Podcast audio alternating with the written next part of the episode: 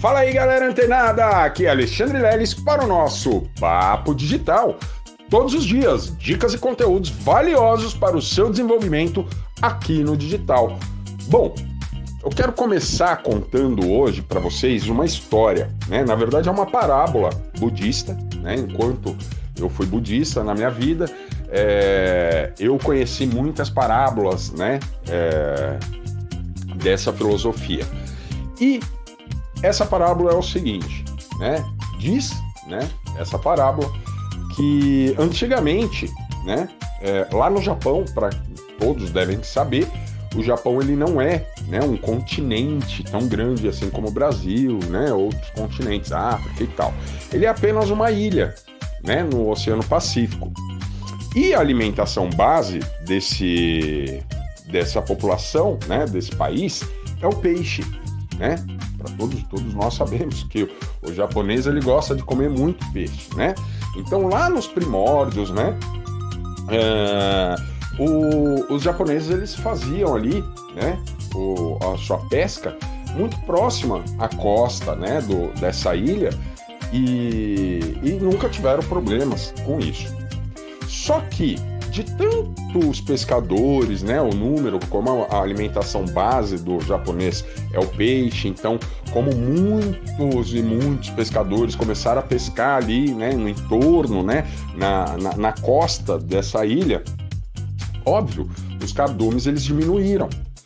E, né, é, cada vez mais esses pescadores tinham que fazer né, é, esse trabalho de pesca cada vez mais distante da costa, é, levando até meses, às vezes, para chegar né, até o ponto onde eles iam realizar ali o trabalho da pesca e voltar. Então esse, esse trajeto aí levava meses, tá? E leva até hoje, né?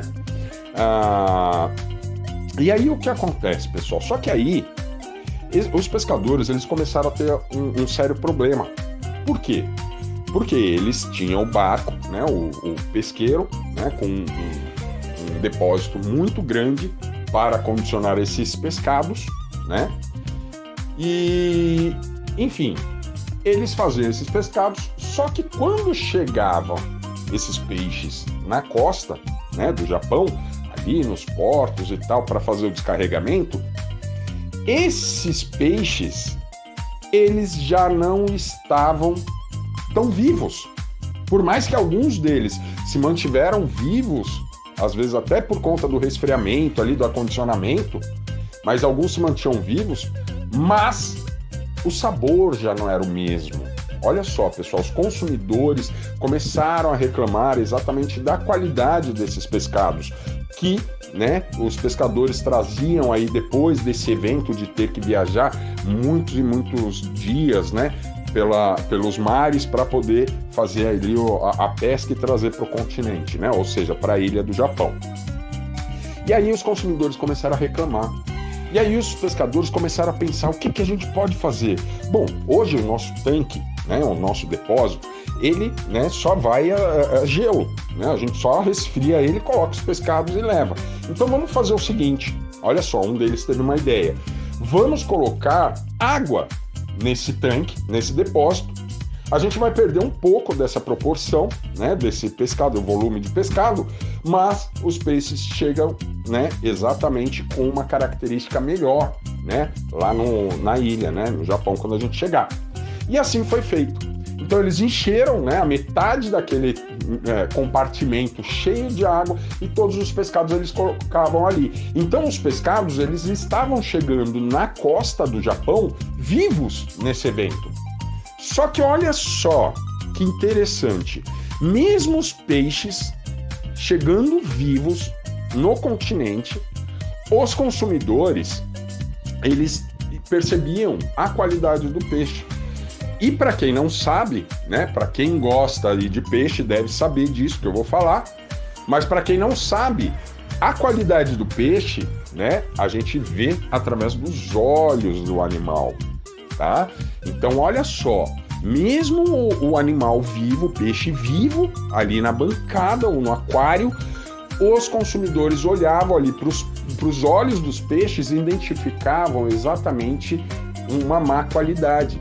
Ou seja, não tinha é, é, é, brilho nos olhos daqueles peixes. Aqueles peixes estavam mortos já há alguns dias, né? Mentalmente, porque ele foi trancado dentro de um tanque. Ele sabia que o fim dele estava, né? Muito próximo. Então, por isso que não dava esse resultado mesmo colocando eles e, e trazendo eles vivos para dentro do continente, né?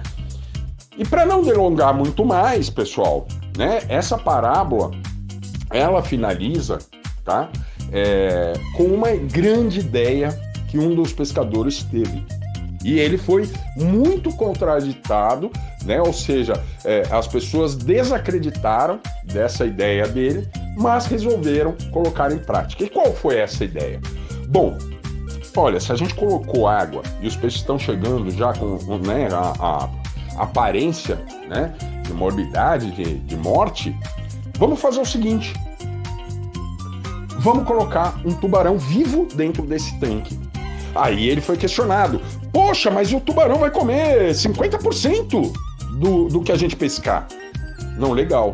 Mas provavelmente quando a gente chegar na costa do Japão, né, para ofertar, né, vender os nossos pescados, esses peixes estarão completamente vivazes. Por quê? Porque tem um tubarão correndo atrás dele o tempo todo. Nesses meses e meses de retorno à costa, tem um tubarão atrás daqueles peixes e os peixes têm que se manter ativos, vivos e nadando, fugindo daquele tubarão durante todo esse período. Então, quando chegar na costa, chegou, chegou na costa, esses, esses peixes estavam completamente vivos, completamente vivazes cheios de energia. Por quê? Porque passaram o tempo todo, desde que foram pescados, correndo, fugindo de um grande tubarão para não ser comido. Então, pessoal, essa é a parábola que eu quero trazer para você e levar a reflexão. Qual tubarão você está colocando dentro do seu aquário? Qual o tamanho do tubarão que você está permitindo que esteja no seu aquário? Porque, pessoal, de acordo com essa parábola, se a gente não tiver um tubarão nadando 24 horas por dia atrás da gente e a gente fugindo dele, pessoal, a gente vai estar sempre na zona de conforto e dificilmente a gente vai conseguir realizar algum tipo de mudança e transformação na nossa vida. Então, fica aí esse conteúdo de hoje, essa parábola, gosto muito dela. Espero que você também que aplique isso na sua vida e fica ligado que amanhã tem mais Papo Digital. Até lá!